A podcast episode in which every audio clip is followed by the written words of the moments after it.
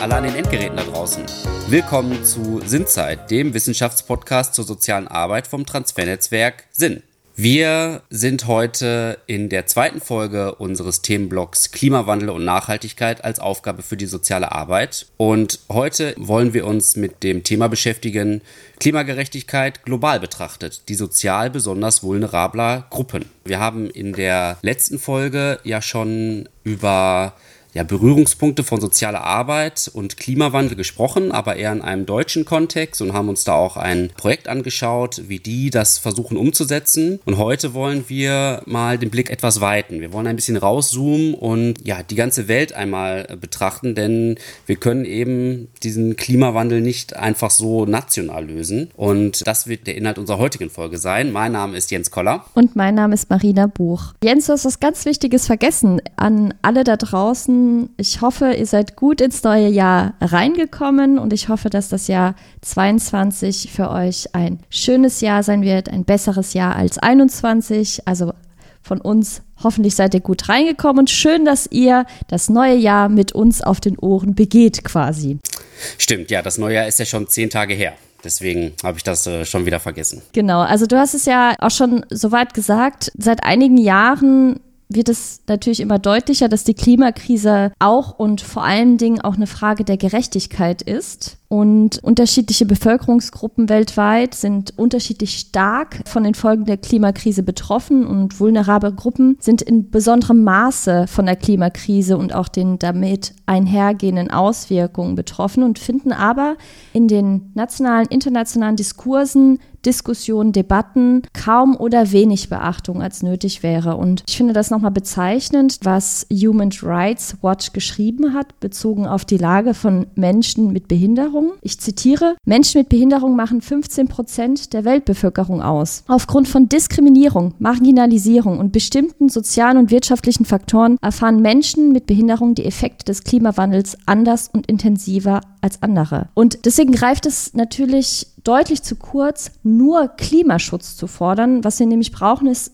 auch Klimagerechtigkeit. Und vielleicht auch hier nochmal eine kurze Einordnung des Begriffs, denke ich, wichtig, weil wir heute auch nochmal inhaltlich sehr tief einsteigen werden in das Thema. Der Begriff ist kein neuer, der entstand in den 80er, Anfang 90er Jahren im Rahmen der wachsenden Umweltbewegung und basierte auf Erfahrungen von Umweltungerechtigkeit und Umweltrassismus, die vor allen Dingen indigene, schwarze, eingewanderte und benachteiligte Gemeinschaften erfuhren. Und während die bürgerliche Mittel- und Oberschicht dafür kämpfte, dass eben ihre Wohnorte oder Arbeitsplätze frei von Müll und Gift sind, wurden Sondermülldeponien, umweltverschmutzende Fabriken etc. eben an den Stadtrand oder in indigenen Reservate oder dünn besiedelte Gebiete verlagert, in denen häufig marginalisierte Gruppen leben oder eben ganz in Länder des globalen Südens exportiert. Und auch diese Länder des globalen Südens, das wird auch ein Schwerpunkt sein, den wir heute auch nochmal betrachten werden. Und gegen diesen Umwelt- und Klimarassismus formulierte eben Ende der 90er Jahre der Klimaaktivist der amerikanischen Ureinwohner, den ich hier gerne nochmal nennen möchte, Tom Goldtooth vom Indigenous Environmental Network, eben die Forderung nach Klimagerechtigkeit. Und dass es letztendlich der Klimawandel auch eine Frage der Menschenrechte ist. Ja, vielen Dank, Marina, für die Einordnung, äh, wo die Reise hingeht heute in dieser Folge. Und ähm, ja, bevor ich jetzt unsere beiden Gäste hier mit in die äh, Runde hole, vielleicht nochmal ein Zitat aus aus einem Artikel, der im kommenden Jahr erscheint, der vielleicht auch noch mal so ein bisschen die Richtung vorgibt, wo es heute hingehen soll. Dort steht, ich zitiere, kritische AutorInnen fordern, dass es einer neuerlichen großen Transformation bedürfe, die der vorherrschenden Verselbstständigung des Ökonomischen eine neue Verwandlung entgegenstelle. In diesem Transformationsprozess muss sie, die soziale Arbeit, sich konsequent als politisch aktive Menschenrechtsprofession verstehen, wie es sich in einer internationalen Definition verdichtet. Sie muss sich aktivistisch und politisch an die Seite jener Menschen stellen, die für eine sozial und ökologisch gerechtere Welt einstehen und aktiv sind. Das sind vielfältige soziale Bewegungen wie Fridays for Future oder auch indigene Bewegungen wie der Zapatistas oder viele nordamerikanische Tribes, die um ihre Rechte und die Unversehrtheit ihrer Lebensräume kämpfen, sowie die um das Weltsozialforum gruppierten Organisationen, die eine andere Welt als möglich ansehen. Dies ist ein Zitat aus dem Artikel Anthropozän und Klimaverwandlung, Skizzen einer transformativen sozialen Arbeit von Ronald Lutz, der heute hier unser Gast ist. Hallo Ronald, willkommen. Vielleicht kannst du dich noch kurz vorstellen. Ja, ich bin Ronald Lutz. Wie gesagt, ich bin 70 Jahre alt. Das betone ich gerne.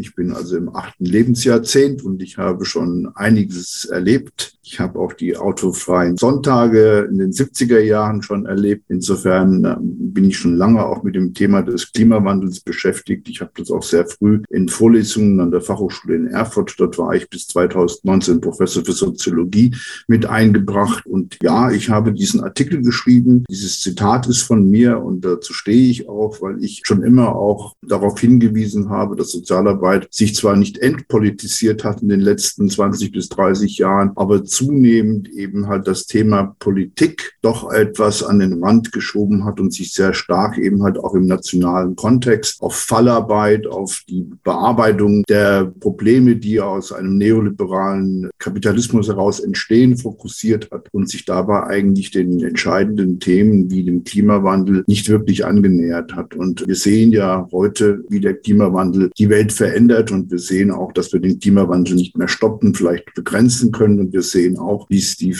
Marina schon gesagt hat, dass es natürlich besonders vulnerable Gruppen im Süden trifft. Und ich bin als Soziologe und Ethnologe jemand, der eine hohe Affinität gerade gegenüber äh, diesen vulnerablen Gruppen auch im Laufe meines Studiums früher und auch später entwickelt hat. Und ich bin manchmal auch äh, sehr unruhig, obwohl ich nicht mehr so lange auf diesem Planeten rumtanzen werde. Aber ich bin trotzdem sehr beunruhigt über das, was da passiert und engagiere mich in diesem Alter, in dem ich mich befinde, nach wie vor sehr sehr aktiv. Und ja, ich äh, will es mal so sagen, mein Wort ist immer eine Form von, ich nenne es mal eine Art der Möglichkeit, mich einzumischen. Das mache ich mit Worten. Ich bin weniger noch auf der Straße, aber ich bin eher einer, der es mit Worten versucht versucht aufzurütteln. Gerade auch gestern in meinem Seminar an der Fachhochschule in Erfurt haben wir intensiv über Katastrophenhilfe, ein neues Feld der Sozialarbeit gesprochen. Aber vielleicht kommen wir darauf noch zurück. So viel zu mir. Ja, vielen Dank. Da gibt es äh, sicherlich einige Dinge, auf die wir gleich noch eingehen wollen. Und mit Worten aktiv sein, äh, finde ich, ist eine wunderbare Überleitung für unsere zweite Gästin hier in der Runde, die sich selbst auch vorstellen kann. Liebe Andrea, äh, schön, dass du hier bist. Wer bist du und was machst du so? Hallo, auch von meiner Seite. Mein Name ist Andrea Schöne. Ich bin 28 Jahre alt. Und ja, damit habe ich jetzt noch nicht so viel erlebt wie Ronald. Allerdings auch wieder mehr, als ich jemals erleben wollte. Zum Beispiel wollte ich niemals eine Pandemie miterleben oder irgendein globales Großereignis. Ich wollte das wirklich nie miterleben, auch wenn ich Geschichte studiere und somit ja, vielleicht gerade deswegen, weil ich dadurch auch einen Einblick habe, was denn alles schon vorher passiert ist mal. Und ähm, auch ich gehe viel mit Worten um, denn ich bin Journalistin und komme aus den Sozialwissenschaften. Also ich habe Politikwissenschaft äh, studiert, auch Soziologie im Nebenfach und Geschichte. Und gerade studiere ich noch in einem internationalen Programm an der Universität Bologna. Das nennt sich Global Cultures. Da kann man unter anderem auch solche Phänomene wie eine Pandemie betrachten, also wie sich Ereignisse global auswirken, sozusagen in verschiedensten Perspektiven und Globalisierungsphänomene Dazu gehört ja eigentlich sowas auch dazu. Auch der Klimawandel, das kann man dadurch durchaus auch erklären aus verschiedensten Perspektiven und auch einfach Geschichte aus einer nicht-europäischen Perspektive auch mal zu betrachten. Das ist mir vorher auch noch nicht so klar gewesen, dass das, was ich eigentlich in der Schule gelernt habe, im Fach Geschichte oder auch erst in meinem Studium in Deutschland im Bachelor, ziemlich europazentriert ist und dass es ziemlich einseitig auch ist und den Kern nicht wirklich trifft, was man jetzt so auch aktuell alles mitbekommt, auch nicht dann eben betrifft, weil es sich dann erst bestimmte Dinge rund anfühlen, wenn man die anderen Infos noch zusätzlich betrachtet. Also ich würde jetzt dann auch tatsächlich bei Worten bleiben. Das hat jetzt auch nochmal gut gepasst, was du gesagt hast, Andrea. Also erstmal auch schön, dass du da bist. Und ich glaube, wir werden heute sehr angeregte Diskussionen haben. Ich bin auch schon ganz dabei und ich kann nur unterstreichen, was du gesagt hast, mit Geschichte aus einer nicht-europäischen Perspektive betrachten, wie wichtig das eigentlich ist und wie nicht selbstverständlich das das auch ist. Ich würde daher, wie ich gesagt habe, bei Worten bleiben, da wir hier von unterschiedlichen Konzepten sprechen. Der Klimawandel und die Klimagerechtigkeit. Und ich glaube, hier wäre auch nochmal wichtig zu betrachten, was eigentlich diese beiden Konzepte unterscheidet. Ronald, möchtest du das vielleicht für uns machen? Das ist natürlich nicht so einfach mit ein paar Worten zu beschreiben.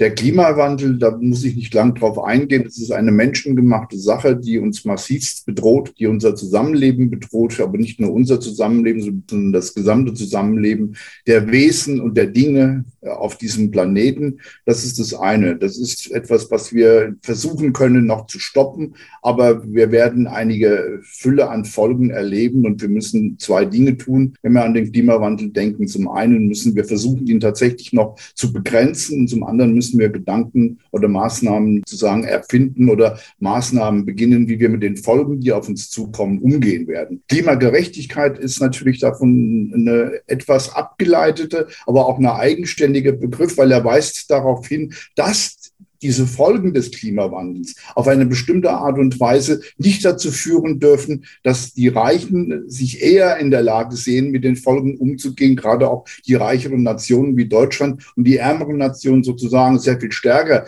mit den Folgen, die aus dem Klimawandel herauskommen, sozusagen betroffen sind. Das ist aber auch ein Begriff, der darauf hinweist, dass wir, wenn wir versuchen wollen, tatsächlich den Klimawandel in seiner noch größeren Entwicklung zu begrenzen, dass das nur in einer internationalen Art und Weise geschehen kann, dass es national nicht möglich ist und dass wir tatsächlich so etwas wie eine internationale Solidarität aufbauen. Lasst mich das mal einfach an dem Beispiel des erkennbaren Impfnationalismus diskutieren, den wir gerade erleben. Hallo, hier spricht Stefan vom Sinzer-Team. Die Zahlen, die Roland gleich nennen wird, sind zum Zeitpunkt der Aufnahme zwar richtig, aber inzwischen natürlich längst überholt. Bei uns sind 25 Prozent der Deutschen, ich auch, ihr wahrscheinlich auch, alle geboostert. Wir leben in einem reichen Land, wir leben in einem glücklichen Land. Wir haben 25 Prozent Geboosterte. In Afrika hat man bisher erst knapp sechs Prozent, die überhaupt vollständig geimpft sind. Über Boostern kann man dort gar nicht reden. Das hat noch was damit zu tun, dass Afrika eben halt nicht in eigener Zuständigkeit, weil die Patente nicht freigegeben werden, auch unter anderem von unserer Regierung, möglicherweise auch von der Ampel, die sich gern so grün gibt, auch nicht freigegeben werden. Und deswegen in Afrika BioNTech zum Beispiel nicht produziert werden kann. Südafrikaner sind gerade dabei, einen eigenen Impfstoff zu entwickeln, aber dort fehlen Impfstoffe. Das ist einfach eine Klarheit, der wir uns stellen müssen. Und ich habe noch ein weiteres Beispiel, dann höre ich auf. Wir alle äh, sind furchtbar glücklich, mit Elektroautos durch die Gegend zu fahren. Wir finden das einen tollen Beitrag zum Klimaschutz, auch zur Klimagerechtigkeit. Leute, in diesen Autos ist Lithium. Das Lithium wird beispielsweise in Bolivien sozusagen aus dem Boden geholt. Das wird aus dem Boden geholt und die Folgen des aus dem Boden holens, die Umweltschäden, die bleiben dort, die bleiben den Bolivianern überlassen. Ähnliches ist es mit anderen seltenen Erden, wo auch immer die herkommen. Die Folgen dieses Extremismus bleiben in den Ländern. Und wir machen dann sozusagen einen auf Bohai. Hallo, wir sind doch alle so grün und wir sind doch alle so fortschrittlich. Leute, das ist Klimaungerechtigkeit. Wenn, dann ist Klimawandel etwas, was uns alle betrifft und wir sollten tatsächlich dann auch einen Ausgleich schaffen zwischen Nord und Süd, zwischen Reich und Arm und sollten sehr viel stärker als bisher das betonen, dass wir von unserem Wohlstand einiges abgeben müssen. Und das wäre für mich eine Form von Klimagerechtigkeit. Danke, Ronald. Ganz klares Statement. Du gehst davon aus, dass es alles andere als gerecht. Andrea, wie würdest du das einschätzen? Wie gerecht geht unsere globale Gesellschaft mit dem Klimawandel um? Insbesondere vielleicht in Bezug auf vulnerable, also verletzbare Gruppen. Ich gebe Ronald auf jeden Fall recht mit dem Impfnationalismus als behinderte Frau, muss ich jetzt ergänzen, bin zwar geboostert, aber in meinem Hinterkopf war so der Gedanke, muss ich mich jetzt wieder rechtfertigen mit meiner Behinderung, weil diese Priorisierung zum Beispiel in Deutschland alles andere als gerecht zugegangen ist für Menschen mit Vorerkrankungen, Menschen mit Behinderung. Da merkt man natürlich auch wieder im deutschen Rahmen, in einem westlichen europäischen Rahmen, je tiefer wir gehen, umso mehr finden wir natürlich dort genauso die Diskriminierung, also die wir auf globaler Ebene auch sehen das geht natürlich immer mehr in die Gesellschaft rein. Oder auch welche Gruppen erreichen wir beim Impfen? Sei es jetzt zum Beispiel Menschen, die arm sind, sind tendenziell weniger geimpft, weil sie weniger Vertrauen in die Gesundheitssysteme haben, aufgrund von schlechten Erfahrungen, die sie machen, weil sie weniger Geld haben und dadurch bestimmte Infos unterschlagen wurden oder ja, halt einfach nicht gerade gut behandelt wurden.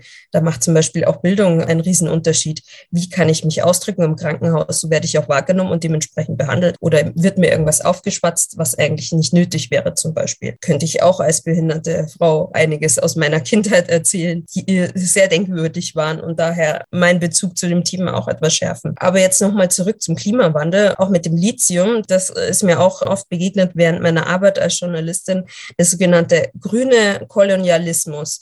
Also auch, dass zum Beispiel Windparks in Gebiete gestellt werden, wo indigene Menschen wohnen.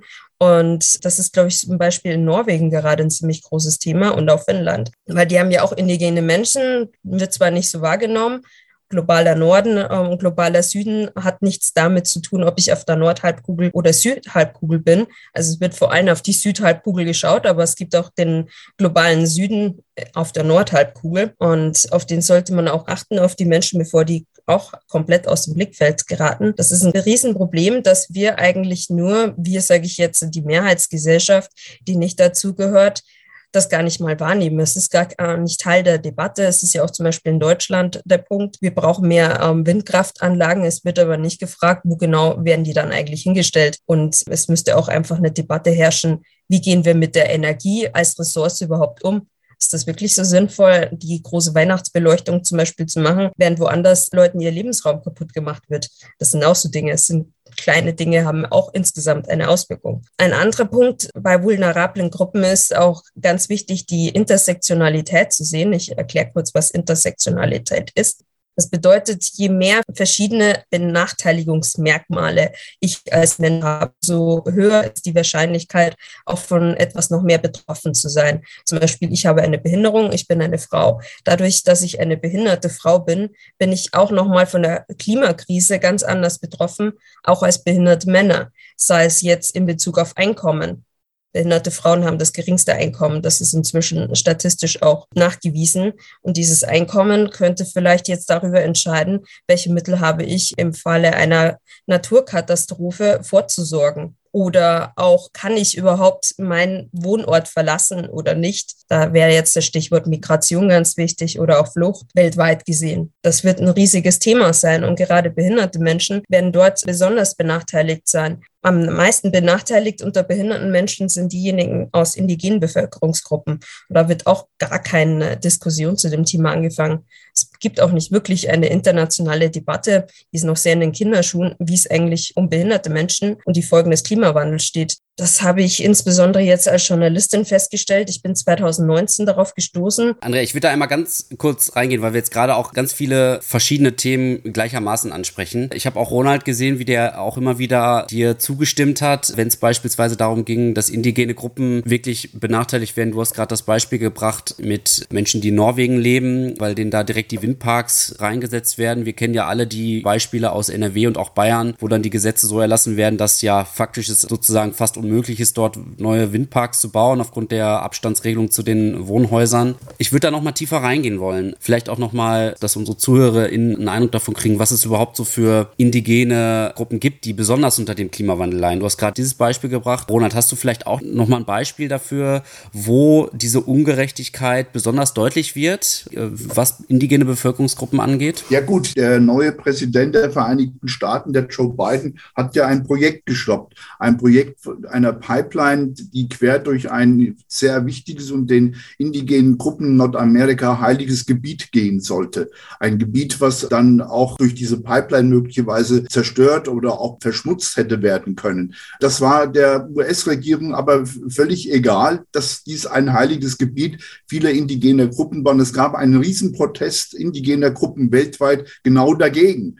Äh, und zum Glück hat der Joe Biden dieses Projekt gestoppt. Das ist ein typisches Beispiel dafür, wie man eigentlich im Grunde genommen die Rechte von indigenen Menschen im Grunde genommen mit Füßen tritt. Ein zweites Beispiel, das erleben wir gerade im Amazonasgebiet. Da gibt es ja auch mittlerweile durchaus sehr interessante Influencerinnen, die einen indigenen Background haben. Unter anderem eine sehr junge Influencerin, Alice Patacho, die sehr massiv sich durch diesen derzeitigen ja, Raubbau, den der Bolsonaro betreibt oder die Agrarwirtschaft dort betreibt, diesen Raubbau, diese Abholzung von Holz und anschließend auch dann im Grunde genommen werden diese äh, freien Flächen dann vorübergehend genutzt, um was weiß ich auch immer anzubauen. Aber durch diese Abholzung werden die Indigenen in ihren Lebensräumen, auch in ihren Lebensräumen, die sie lange, lange gepflegt haben, massiv bedroht.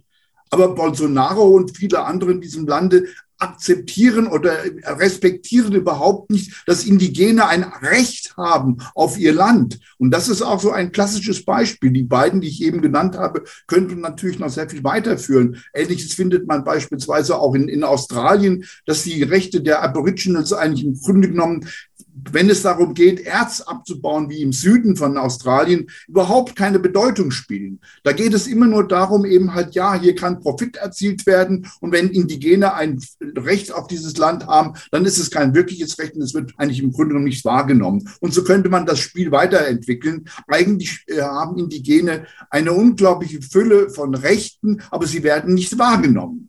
Und das ist etwas, was gerade im Kontext der Klimagerechtigkeit des Klimawandels diskutiert werden muss. Und nun noch ein Satz.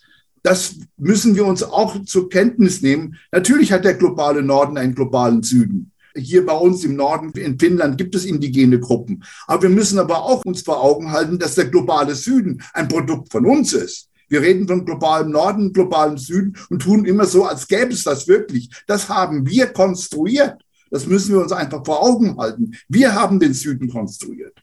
Und da könnte man natürlich jetzt eine ganz lange postkoloniale Debatte über Assering, was weiß ich noch einsteigen. Das will ich mal an dieser Stelle nicht tun. Ne? Ja, das ist ein wichtiger Punkt. Deshalb habe ich das mit der Nord- und Südhalbkugel auch so explizit erwähnt, weil viele Menschen denken halt einfach so, in Nord- und Südhalbkugel ist gleich globaler Norden, globaler Süden und vergessen halt dann auch einfach, wie die Verhältnisse sind. Also diese Begriffe könnten halt sonst auch falsch verwendet werden. Das ist unglaublich wichtig, einfach das zu wissen, weil sonst fallen wieder Menschen raus. Die werden nicht beachtet und die bekommen dann überhaupt keine Stimme. Ja, ich will vielleicht noch auf etwas hinweisen, was Andrea ja angedeutet hat. Ich weiß es durch meine Schwester, die dort lebt im Ahrtal. Ich weiß es aber auch durch viele Diskussionen mit Menschen. Wir gucken auf das Ahrtal und sehen dort eine Riesenkatastrophe, die ein typisches Beispiel für den Klimawandel ist, für das, was noch kommen wird. Wir sehen aber auch, wenn wir genauer hinschauen würden, dass diejenigen Menschen, die am meisten betroffen sind, das sind überwiegend sozial benachteiligte oder Menschen, die nicht das nötige Geld haben, um jetzt die Folgen davon aus eigener Tasche sozusagen wieder zu bearbeiten. Es wird im Ahrtal Verlierer geben, und zwar eine Menge an Verlierer, die im Grunde genommen nicht aus eigener Kraft in der Lage sind, die Folgen dieser großen Flut zu bewältigen. Das heißt, wir haben auch hier in Deutschland, hier im nationalen Container, haben wir hinsichtlich der Klimafolgen und dessen, was das für die einzelnen Menschen bedeutet, eine große Abbildung sozialer Ungleichheit. Reicher werden eher mit den Folgen des Klimawandels umgehen können als Ärmere. Und das ist das, was Andrea meint, dass wir auch einen globalen Süden hier haben. Aber diese sollten wir nicht ausschließlich nur betrachten, sondern wir müssen das im internationalen Kontext sehen. Also ich würde dennoch jetzt bei diesem konkreten Beispiel auch bleiben, der ja uns äh, viele Menschen in Deutschland auch sehr bewegt hat und die Folgen ja immer noch zu spüren sind, beziehungsweise die Aufbauarbeiten noch lange nicht fertig sind. Und vielleicht auch das Beispiel der Flutkatastrophe in Sinzig, wo zwölf Bewohner in einer Einrichtung für Menschen mit Behinderungen sterben mussten, wo man auch hier die Frage nach barrierefreien Warnsystemen einfach nennen muss, nach Warnsystemen, die in einfacher und leichter Sprache auch zugänglich gemacht werden. Und mir stellt sich einfach auch hier die Frage, was denn eigentlich sich konkret ändern müsste, damit eben vulnerable Gruppen, Personengruppen, bleiben wir jetzt in Deutschland auch, besser geschützt werden können, eben vor Naturkatastrophen, bevor etwas passiert, dann auch während natürlich und auch danach. Ich hatte es leider gar nicht verwundert, was da passiert ist. Ich habe eine Woche vorher einen Artikel dazu in einem Community-Magazin, das nennt sich die neue Norm für behinderte Menschen, veröffentlicht über Klimawandel und behinderte Menschen, also welche Folgen der Klimawandel für behinderte Menschen hat und bin dort insbesondere auf das Thema Thema Naturkatastrophen und Warnsysteme eingegangen. Tatsächlich hat das auch bei mir einen recht persönlichen Hintergrund. Mich treibt dieses Thema schon sehr, sehr lange um. 2019 bin ich für einen Sprachkurs nach Bologna gegangen und dort gab es im Sommer eine riesige Hitzewelle. Letztes Jahr 2021 hat sich die wiederholt.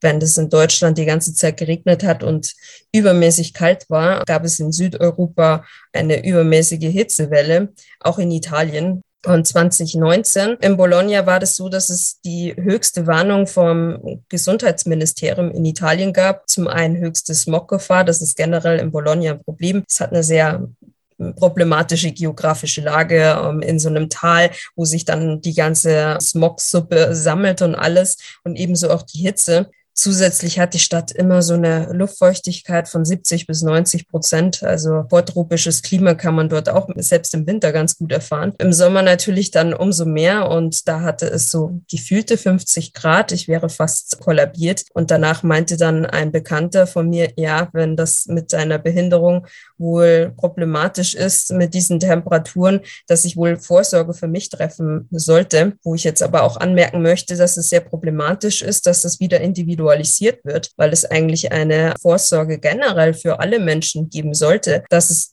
gar nicht erst zu gesundheitlichen Problemen kommt oder dass ich einfach Hilfe bekomme und nicht mir die selbst organisieren muss. Ich habe dann halt das Thema zum ersten Mal gegoogelt, Klimawandel und Behinderung, erst auf Deutsch, da bin ich nicht wirklich auf Infos gestoßen, dann auf Englisch und auf einmal sind mir ganz viele Infos entgegengekommen, auch dass eine Resolution 2019 von der UN gemacht wurde, wo das Thema Behindertenrechte und Menschenrechte mit Klimawandel das erste Mal in Verbindung gebracht wurde. Ich bin dann total schockiert gewesen und habe auch riesige Ängste seitdem um das Thema. Das treibt mich die ganze Zeit um. Und ich würde noch mal äh, ganz kurz äh, fragen, ganz konkret auf die äh, Flugkatastrophe. Ne? Wir hatten ja gerade die Sache in Sinzig angesprochen und auch von Frühwarnsystemen. Was hat sich seitdem getan? Also wie ist die Diskussion auch vielleicht auch in Deutschland vorangegangen, was ja diese Katastrophe vielleicht auch ein bisschen angetrieben hat?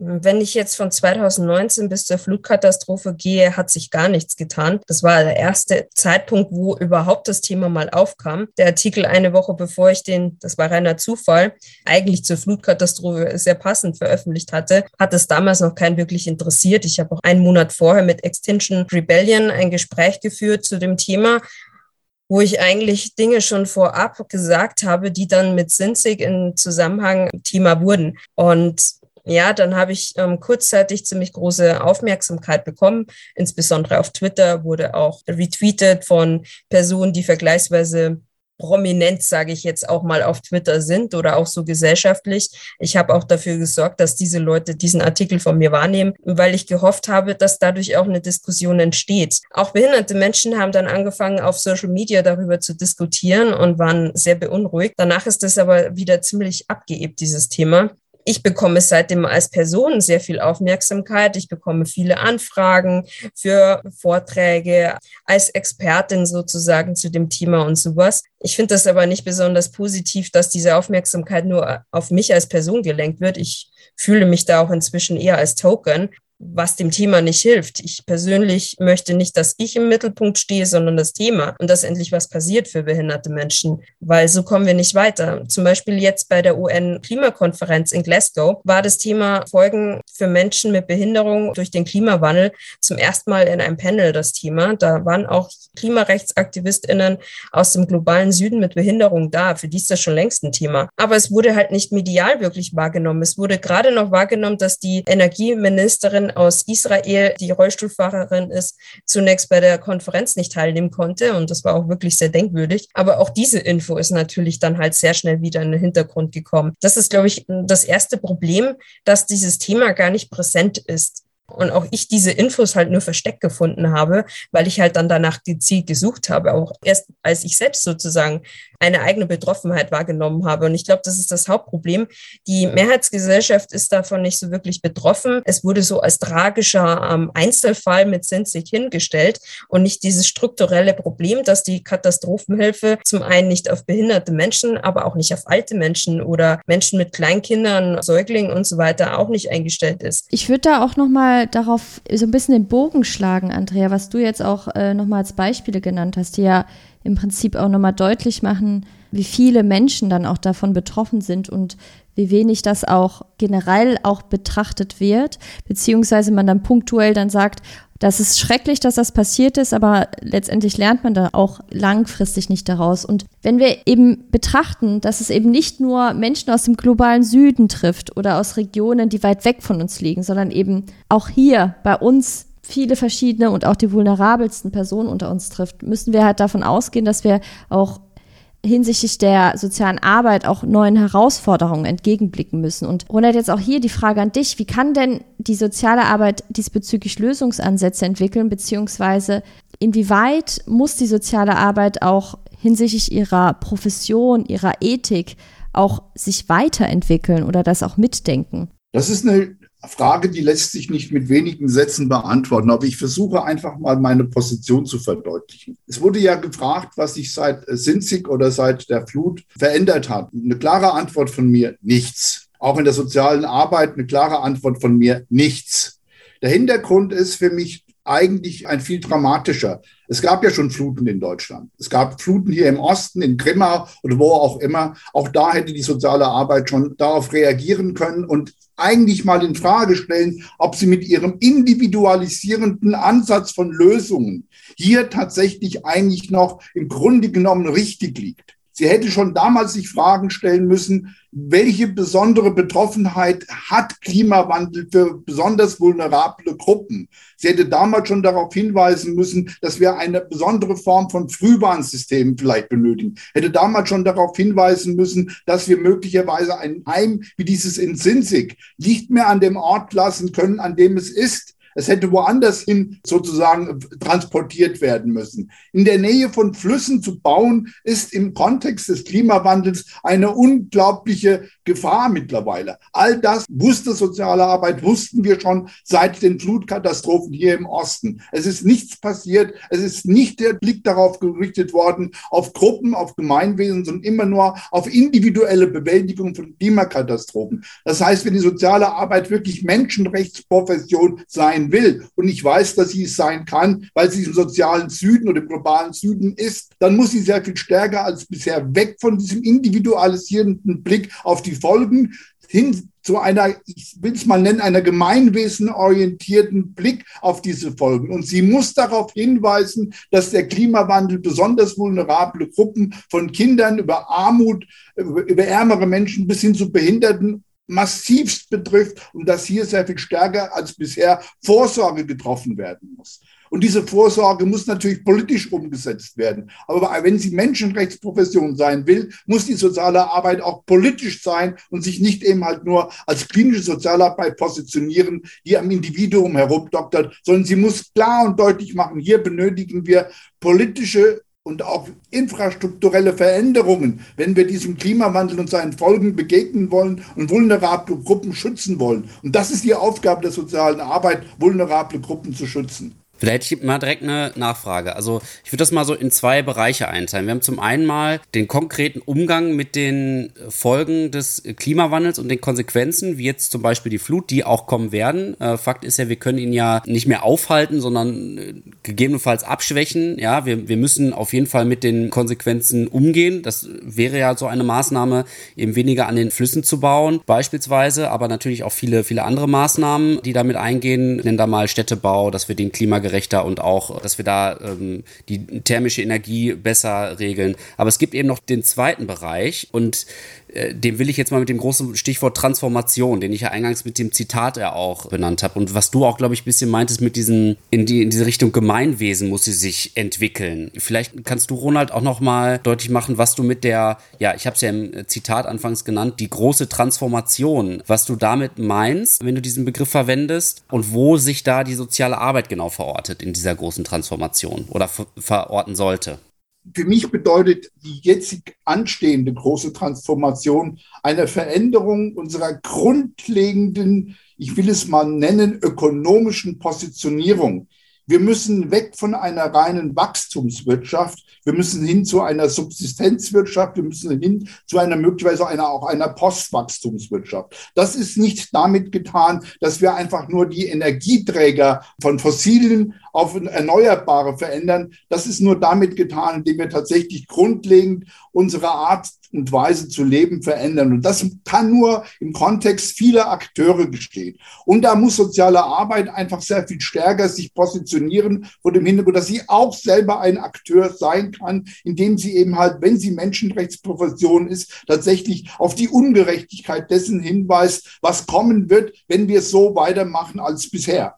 Und das ist etwas, was ich von ihr als Akteurin in dieser Transformation erwartet, dass sie das auch tut, dass sie sich politischer positioniert, klarer einsetzt auch dafür kämpft, dass eben halt beispielsweise nicht mehr in möglicherweise Überflutungsgebieten Einrichtungen sozusagen gebaut werden, sondern die woanders hingebaut werden. All das sind die Dinge, die passieren, dass es sich auch dafür einsetzt, dass Projekte, die wir ja haben, wie Heat Resilience City, also sozusagen in der Stadtplanung überlegt wird, wie können wir sozusagen zukünftig die, die Hitzeentwicklung hier sozusagen einigermaßen so in den Griff bekommen, dass solche Projekte eben halt auch dort gemacht werden, wo sozial Benachteiligte leben. Meine Position war immer, eine Stadt ist nur dann eine soziale Stadt, wenn sie das Geld, was sie hat, insbesondere dort investiert, wo besonders Benachteiligte leben.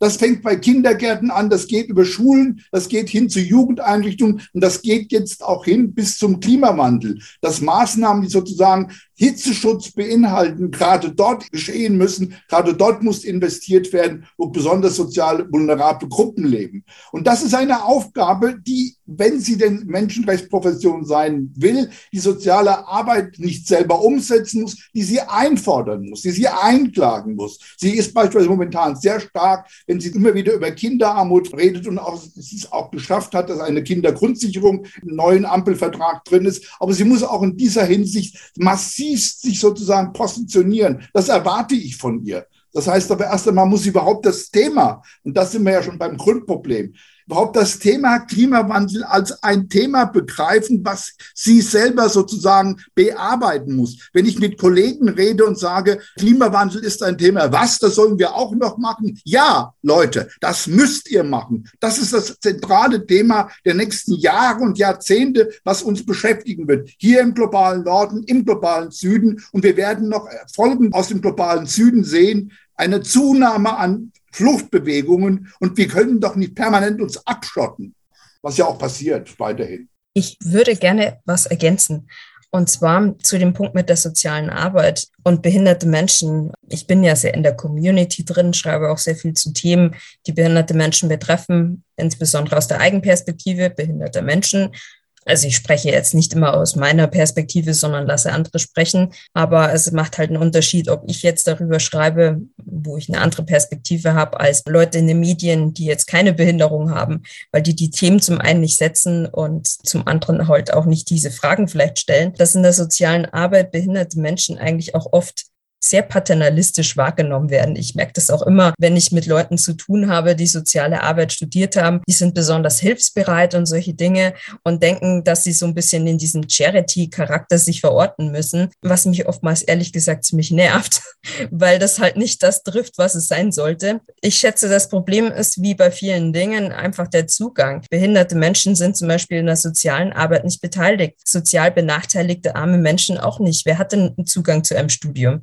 Behinderte Menschen und arme Menschen halt am wenigsten, einfach weil es eine finanzielle Frage ist und auch äh, eine sehr starke finanzielle Frage, welchen Bildungsgrad ich überhaupt erreichen kann, jetzt mal völlig unabhängig von einem Studium. Auch welche Informationen kann ich mir beschaffen? Bei mir zum Beispiel mit dem Thema Klimawandel, dass ich diese Resolutionen auf Englisch lesen kann, habe ich meinem Studium zu verdanken und meiner Bildung, die aber die wenigsten Menschen mit Behinderung aufgrund des extrem benachteiligenden Schulsystems in Deutschland überhaupt erreichen können. Da sehe ich ein riesiges Problem darin.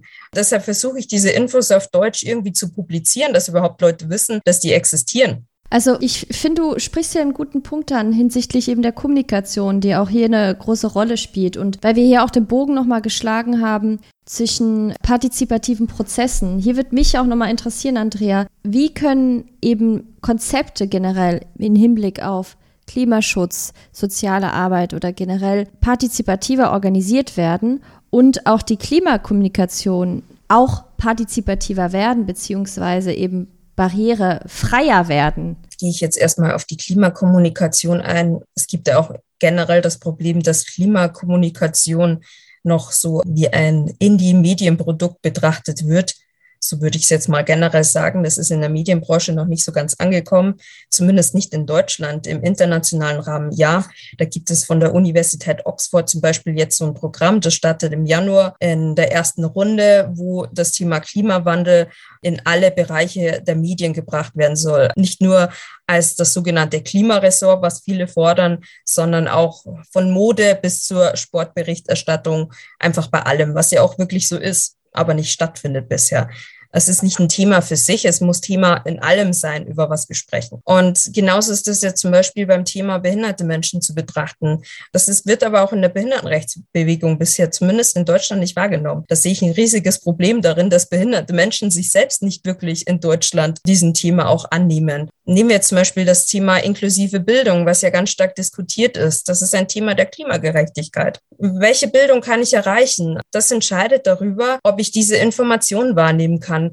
Die Zugänglichkeit der Informationen ist aber auch wieder der nächste Punkt. Die gibt es vor allem nicht in einfacher und leichter Sprache. Das heißt, die Menschen sind komplett von Informationen abgeschnitten. Das ist eine Sache, die am meisten problematisch ist sogar. Was Klimakommunikation angeht, können da eigentlich Bewegungen der Schlüssel sein? Also oft ist es ja ein Ringen, nenne ich es jetzt mal, zwischen wissenschaftlichen Erkenntnissen, WissenschaftlerInnen, die sich damit beschäftigen. Vor dem Klimawandel wird ja seit den 70ern auch ausdrücklich und nachhaltig datenbasiert gewarnt. Das haben wir in der letzten Folge ja auch erfahren. Und es ist immer ein, ja, okay, was wird am Ende in der Politik umgesetzt? So. Und dazwischen war lange nichts. Jetzt hat man eher das Gefühl, es sind Bewegungen da wie Fridays for Future und eben auch gesellschaftliche Strömungen, zu denen ich jetzt auch die soziale Arbeit in diesem Kontext mal zählen würde, die sich dafür stark machen und auch eine Stimme der Gesellschaft bringen. Wie seht ihr beide das? Vielleicht erstmal du, Andrea, eben diese Rolle von aktiven Bewegungen. Vielleicht nochmal bei dir im Hinblick auf Inklusivität. Sind sie inklusiv, diese Bewegung wie Fridays for Future, haben marginalisierte Gruppen, vulnerable Gruppen da überhaupt eine Stimme oder ist es wieder was Paternalistisches? Wie entscheidend sind diese Bewegungen für die Kommunikation? Die Bewegungen sollten sehr entscheidend sein, sind das bisher aber im Bereich Inklusion für behinderte Menschen nicht wirklich.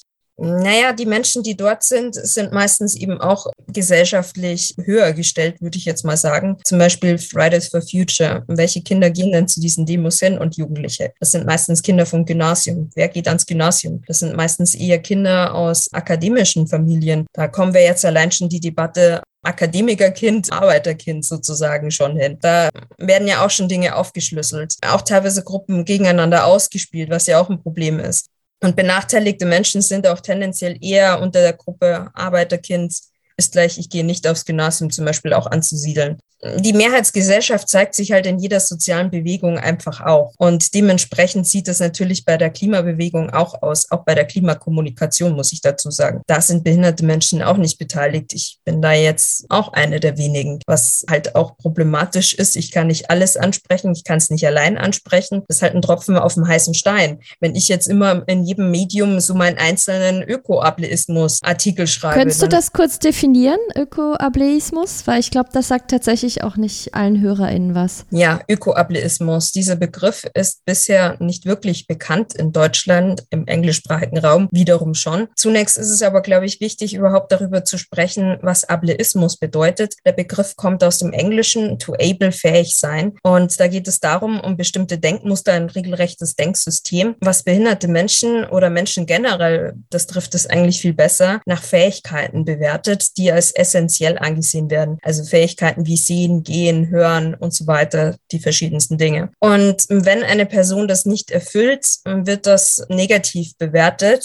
Ein weiterer Punkt ist, dass bei Ableismus auch Menschen nach ihrer Leistungsfähigkeit bewertet werden, wo behinderte Menschen in der Regel negativ bewertet werden. Und jetzt den Sprung zu Ökoableismus. Das hat verschiedene Sphären. Zum einen Behinderte Menschen werden nicht in ökologischen Debatten wahrgenommen um den Klimawandel. Der nächste Punkt ist, haben sie Zugang zu Veranstaltungen, Demos und so weiter. Das ist ableistisch. Es ist auch ökoableistisch in dem Sinne, dass sie sich gar nicht bei diesen Demos zu ihrem Team dann auch äußern können oder auch gar kein Gehör finden. Ein anderer Punkt ist aber das Verhalten behinderter Menschen in Bezug auf Klimawandelveränderungen, ökologische Veränderungen zu bewerten. Also zum Beispiel sehr präsent ist da die Debatte um das Verbot der Plastikstrohhalme, die viele behinderte Menschen aber einfach brauchen, um dann alle Getränke trinken zu können. Die wurden jetzt von der EU verboten, was allerdings aber auch viele Organisationen, die gegen den Klimawandel ankämpfen, selbst kritisieren, dass es nur Aktionismus ist. Aber es ist ein Punkt, wo am individuellen Verhalten behinderter Menschen Dinge abgeladen werden sozusagen, wo sie aber dringend Maßnahmen brauchen, also für ihren Alltag sei es jetzt zum Beispiel auch in anderen Dingen plastikfrei leben. Das geht halt nicht in jedem Punkt. Wenn wir zum Beispiel verpackte Lebensmittel betrachten, es gibt Menschen, die brauchen das aufgrund von Allergien oder bestimmten Erkrankungen, dass da nicht Verunreinigungen reinkommen. Oder auch jetzt medizinisches Material, dass das halt auch hygienisch sozusagen verpackt ist. Dann würde ich eben diese Bewegungsfrage nochmal auch an Ronald weitergeben, wie du die Rolle von diesen sozialen Bewegungen, die ja auch nicht zuletzt durch Fridays for Future eben auch wirklich Aufschwung gehalten haben und auch eine große ähm, Medienpräsenz genießt, sage ich jetzt mal, äh, wie du sie siehst in diesem Komplex des Klimawandels der Klimakommunikation. Ich sehe dies sehr widersprüchlich. Drei Punkte, die ich dazu sagen. Zum einen ist es sicherlich eine notwendige soziale Bewegung, die sehr deutlich macht, dass Probleme eben halt nicht wirklich so bearbeitet werden von der Politik, wie die Politik nicht darauf eingehen soll. Sie hat eine große Öffentlichkeitswirksamkeit erreicht. Zum Zweiten befürchte ich aber, das sage ich ganz offen und ehrlich, dass es eine Bewegung sozialer Mittelschichten ist, die eben halt an den Bedarfen oder auch an den Diskursen oder an den Notwendigkeiten des Einbezugs von sozial Benachteiligten, also von sozialen Unterschichten, wie man immer sie auch bezeichnen will, vorbeigeht.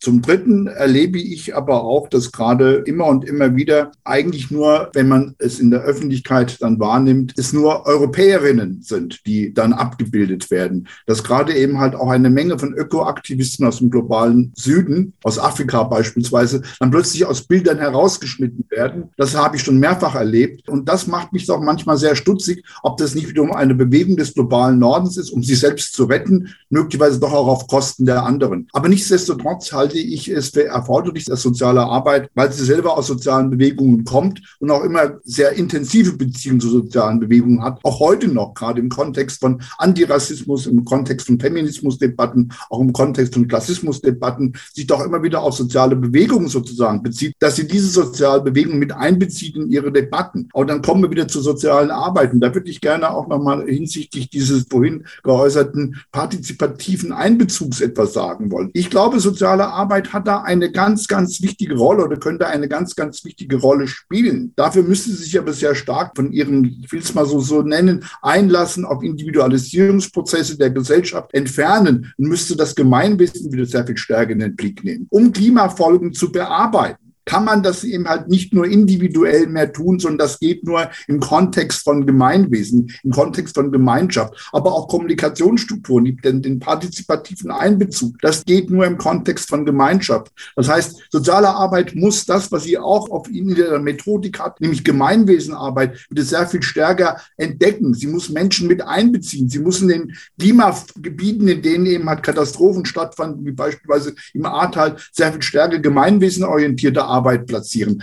Aber über diese Gemeinwesen platzierte Arbeit kann auch sehr viel mehr sozusagen auch Bewusstseinsbildung stattfinden, was eigentlich getan werden müsste, damit die Folgen des Klimawandels A bearbeitet und B aber auch die weiteren Folgen begrenzt werden können. Da hat soziale Arbeit, denke ich, auch eine wichtige Aufgabe. Also zum einen muss sie sehr viel stärker als bisher auf soziale Bewegungen zugehen und zum zweiten muss sie Gemeinwesenarbeit für sich neu entdecken und neu definieren. Ich finde interessant auch hinsichtlich der Bevormundung, die wir angesprochen angesprochen haben vorhin. Da würde ich gerne auch noch mal ein Zitat aufgreifen von dem besagten Artikel, den wir anfangs auch genannt haben. Wonach da schreibst du, als Produkt der Gesellschaften des globalen Nordens ist sie, die soziale Arbeit, allerdings in deren sozialen ökonomischen Strukturen bis heute verhaftet. Sie exportierte diese teilweise als generell gültige Wissenschaft soziale Arbeit in den globalen Süden und trug damit zu deren Kolonialisierung bei. Und hier müsste ja die soziale Arbeit eigentlich eben Lösungsansätze entwickeln und international implementieren, die aber nicht als bevormundend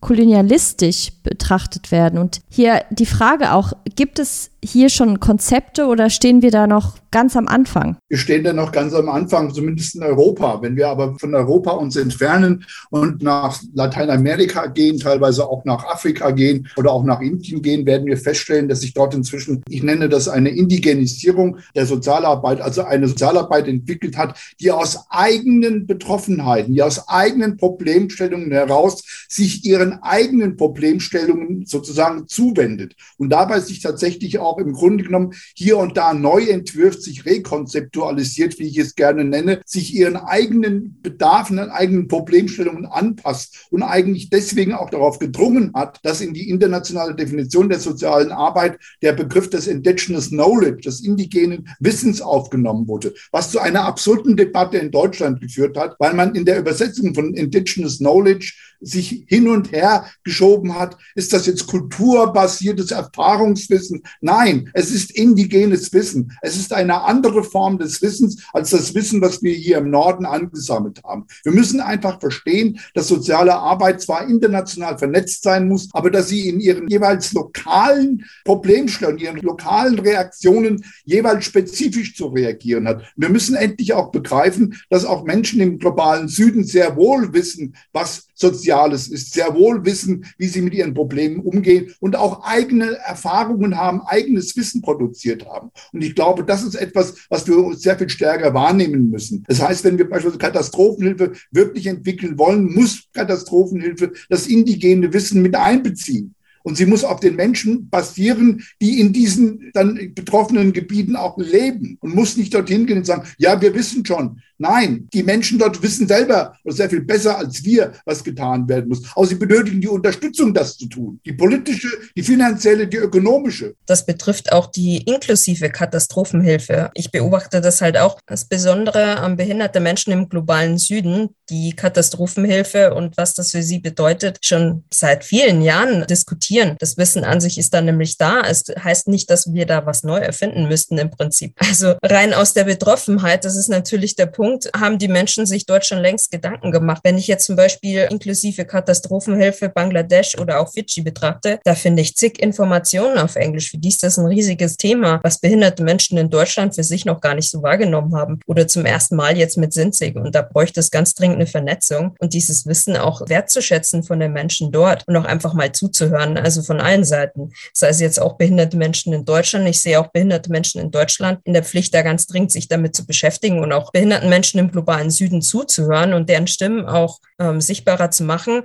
weil sie einfach viel mehr betroffen sind als Menschen mit Behinderung im globalen Norden. Ich werde mir noch irgendwie helfen können. Die Leute dort wahrscheinlich eher nicht so oder nicht in dem Maße, wie ich es kann. Aber ich finde das fast ein schönes, vielleicht auch Schlusswort, weil wir so langsam auch zu einem Ende kommen müssen. Ihr habt vielleicht auch natürlich nochmal die Gelegenheit, auch nochmal so ein Schlussstatement zu sagen. Aber du hast gerade davon gesprochen, sich zuzuhören, sichtbarer zu werden. Ich fand diesen Aspekt am Ende nochmal ganz wichtig, dass wir eben nicht nur, weil wir uns schon 30, 40, 50 Jahre mit einer Thematik beschäftigen, ja, jetzt der sozialen Arbeit in diesem Fall, irgendwo hingehen können und sagen, so wird's gemacht, weil eben diese Bedürfnisse lokal sich vielleicht ganz anders gestalten, ohne dass wir uns das vorstellen können. Das sind ja einfach auch Konzepte, die ja in der Diversität beispielsweise auch diskutiert werden. Na, ich kann noch so oft über Dinge sprechen, davon lesen, aber nichtsdestotrotz kann ich nie verstehen vollends, wie jemand, der eine Behinderung hat, betroffen ist in unserer Gesellschaft. Ich kann das nie komplett verstehen als nicht behinderter Mensch. Und das fand ich eigentlich nochmal ein schönes Schlussplädoyer, einfach, dass ich noch von euch beiden nochmal zusammengefasst habe. Äh, Gibt es denn jetzt noch Punkte, wo ihr sagt, hey, das müssen unsere HörerInnen auf jeden Fall noch mitnehmen hier aus dieser Folge. Klar ist natürlich, wir können das nicht vollumfassend lösen. Wir können jetzt das nicht bis zum Ende durchdiskutieren, aber ihr findet natürlich alle weiterführenden Links und interessante weitere Quellen in den Show Notes. Und ja, ich gebe nochmal das Wort vielleicht zuerst an dich, Ronald, und dann nochmal an dich, Andrea, für so ein Schlussstatement von Dingen, die ihr vielleicht noch loswerden möchtet. Ronald, bitte. Mir ist es vielleicht abschließend nochmal wichtig, darauf hinzuweisen,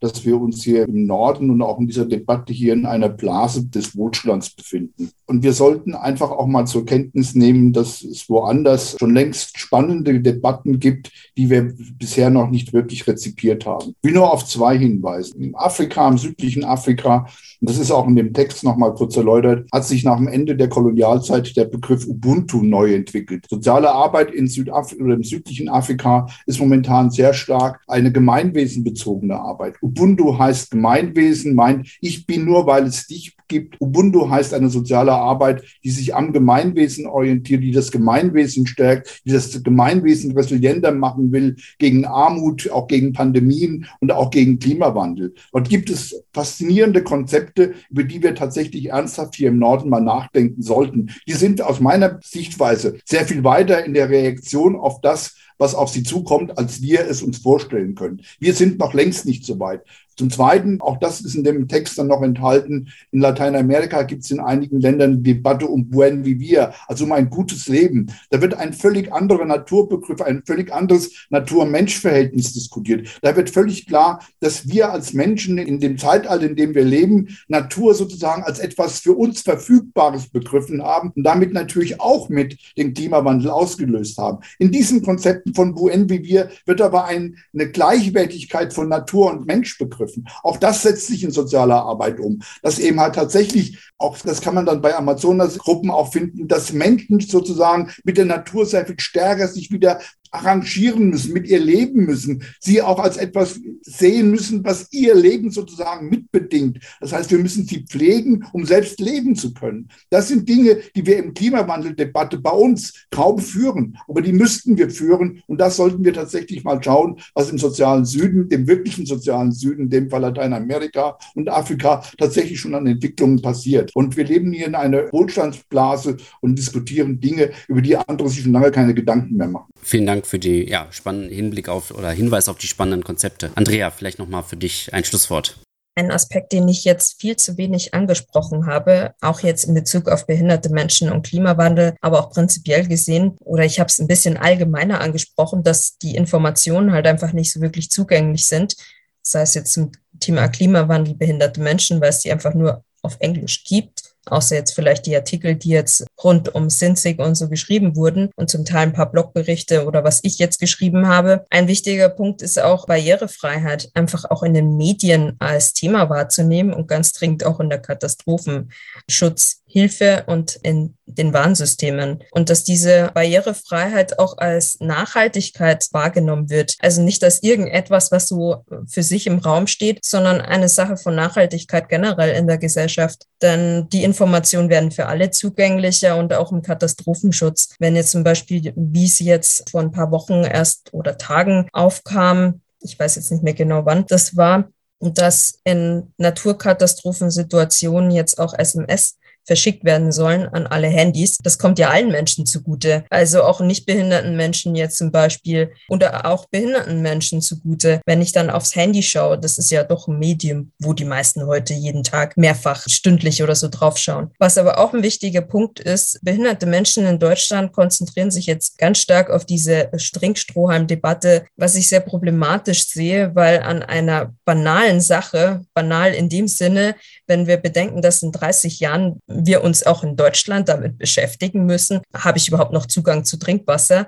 Ist es nicht mehr die Debatte, kann ich Kaffee trinken oder nicht mit diesem Strohhalm, sondern wir müssen wirklich mal die ganz grundsätzlichen Themen angehen und nicht so an der Oberfläche kratzen. Und das findet bisher nicht statt. Da wünsche ich mir ganz dringlich eine Debatte auch unter behinderten Menschen selbst, auch im globalen Norden, die eigene Privilegiertheit tatsächlich auch wahrzunehmen. Weil für behinderte Menschen im globalen Süden ist es mit dem Plastikstrohhalm einfach total egal, um es mal so zu sagen. Die sagen, ich freue mich, wenn ich überhaupt Zugang zu Trinkwasser an sich habe habe. Und da müssen wir auch ganz dringend hin, das mal wahrzunehmen, finde ich. Also da müssen sich auch behinderte Menschen in Deutschland kritisieren und auch einfach mal das ganz stark wahrnehmen, dass die Welt sich auch hier nicht nur abspielt, sondern eben auch im globalen Süden für behinderte Menschen. Die meisten behinderten Menschen gibt es auch tatsächlich im globalen Süden das ist, wäre mir wichtig, dass da einfach mehr Wahrnehmung stattfindet. Danke nochmal für den Aufruf zur Debatte und vielleicht auch hier nochmal eben Barrierefreiheit und auch soziale Innovationen, die daraus entstehen, kommen allen Menschen zugute und das kann und sollte auch immer wieder betont werden. Darf ich noch ein Wort sagen? Ich würde einfach nur mal noch mal auf etwas hinweisen wollen. Andrea, wenn wir von Behinderten im globalen Süden reden, konstruieren wir auch wiederum etwas, weil gerade indigene Gruppen den Begriff der Behinderung zum Teil gar nicht kennen. Das sind Menschen. Die sind unterschiedlich ausgestattet, aber sind Menschen. Und wir konstruieren plötzlich etwas, was es so dort gar nicht gab.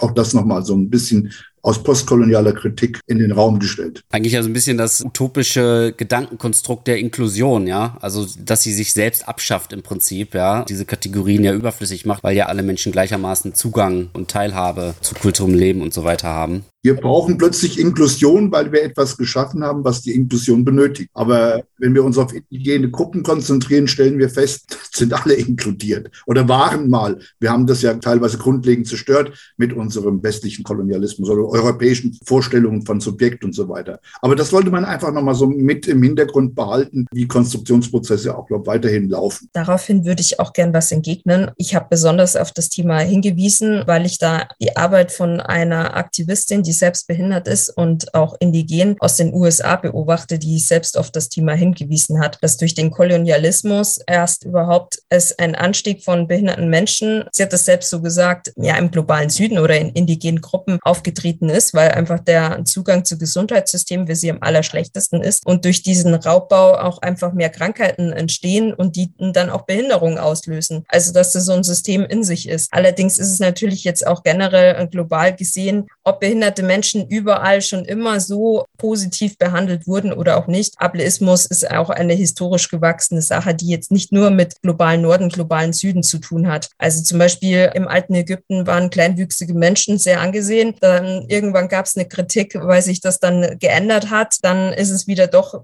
irgendwann gekippt das, glaube ich, gibt es generell in jedem Kulturkreis irgendwo, dass sich Bilder, wie Menschen wahrgenommen werden, verändern. Aber natürlich die Definition an sich ist durchaus anders. Es gibt auch ein Modell der Behinderung des globalen Südens. Michael Yellowbird, ein Sozialarbeiter, Dekan in Kanada mit einem Tribal Background, fordert gerade deswegen vor dem Hintergrund, was Andrea eben sagte, dass wir eigentlich den indigenen Gruppen erst die Krankheiten gebracht haben, fordert er sozusagen sehr viel stärker eine Rückkehr zu einer bestimmten rituellen Lebensweise der indianischen Gruppen, um eben halt ein Gegengewicht gegen diese Erkrankung dieser Menschen sozusagen zu setzen. Das heißt, er fordert von der Sozialarbeit den Einbezug tatsächlich von Ritualen, von indigenen äh, Wissen und so weiter, um sozusagen sich auch vor diesen Krankheiten zu schützen oder sie sozusagen auch zu therapieren. Hochspannend, was der macht, der Mensch. Michael Yellowbird. Dann danke nochmal für diesen Hinweis. Ich würde jetzt zu unserer Abschlussfrage kommen, die wir immer am Ende in jeder Folge stellen. Das ist eine Frage, die nicht unbedingt etwas mit dem Thema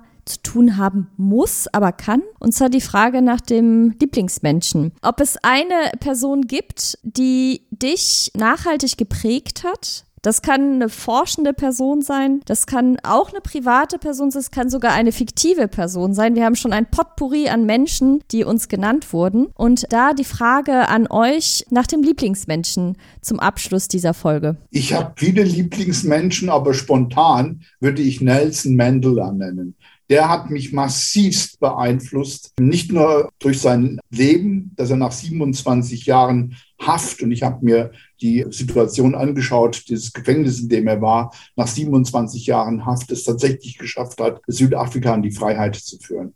Das ist für mich ein Mensch, der hat Größe. Das ist für mich ein Mensch, der hatte eine Vision. Und den würde ich spontan einfach mal als einen Lieblingsmenschen bezeichnen. Danke. Andrea? Für mich ist es tatsächlich sehr schwierig. Viele meiner Vorbilder kommen für mich aus einem familiären Rahmen weil es da auch einige Benachteiligungen gab und gibt und was mich auch einfach als Person sehr geprägt hat. Wenn wir jetzt von öffentlichen Personen reden, das ist vielleicht ein bisschen einfacher. Die Person, die mich als behinderter Mensch am meisten und als erstes geprägt hat, das war Peter Radke, ein Philosoph und Theaterschauspieler mit Behinderung. Den habe ich mit 14 Jahren das erste Mal in einem Vortrag gehört und seine Gedanken haben mich damals sehr beeinflusst, mich selbst wahrzunehmen und auch generell behinderte Menschen wahrzunehmen. Und auch das hatte ich damals als Begriff an sich noch gar nicht, was internalisierter Ableismus eigentlich bedeutet. Also verinnerlichte Denkmuster über Behinderung, die in der Gesellschaft sind, die mir durch die Gesellschaft anerzogen wurden und Behinderung nicht gerade in einem guten Rahmen halt bewerten. Ja, das war so für mich immer ein Anker. Der ist letztes Jahr leider gestorben und hat aber sehr viel ähm, hinterlassen. Der war auch an meiner Universität sogar. Hat dort auch ziemlich viele Leute zum Nachdenken gebracht und tatsächlich auch ganz viel Stille im Saal, was sonst in einer Universität ja doch eher selten ist unter Studierenden, abends um 19 Uhr. Ja, wunderbar. Vielen Dank. Lieber Ronald, äh, lieber Andrea, vielen Dank für die, eure Lieblingsmenschen, für eure teilweise auch äh, emotional vorgetragenen Ideen und Konzepte und Ansichten zum Thema Klimagerechtigkeit. Sicherlich eine Debatte, die auch emotional geführt wird und auch vielleicht emotional geführt werden muss hier und da. Ja, wir bedanken uns fürs Zuhören hier im neuen Jahr Und wir freuen uns auf die nächste Folge, die den Abschluss bilden wird von unserem Blog des Klimawandels. Und dort haben wir äh, Silvia Hamacher zu Gast von der Katholischen Hochschule in NRW und Karin Jasra, die uns etwas über Strukturwandel und Bildung für nachhaltige Entwicklung erzählen werden. Freuen wir uns auch schon sehr auf diese Folge. Und wenn ihr uns mögt, dann lasst uns doch gerne einen Like da. Besucht uns gerne bei Instagram unter transfernetzwerk.s-in und dort findet ihr auch weitere Hinweise zu unserem Podcast und zu ja, weiteren Veranstaltungen, die wir vom Transfernetzwerk so durchführen. Vielleicht nochmal der kurze Hinweis, alle Artikel könnt ihr in der Beschreibung auch finden. Auch der 22 erscheinende Artikel von Ronald Lutz, den wir häufiger hier zitiert haben. Dann bleibt mir nur euch da draußen einen schönen Tag zu wünschen und wie immer nutzt eure Zeit sinnvoll. Tschüss. So sieht's aus. Tschüss. Tschüss. Tschüss.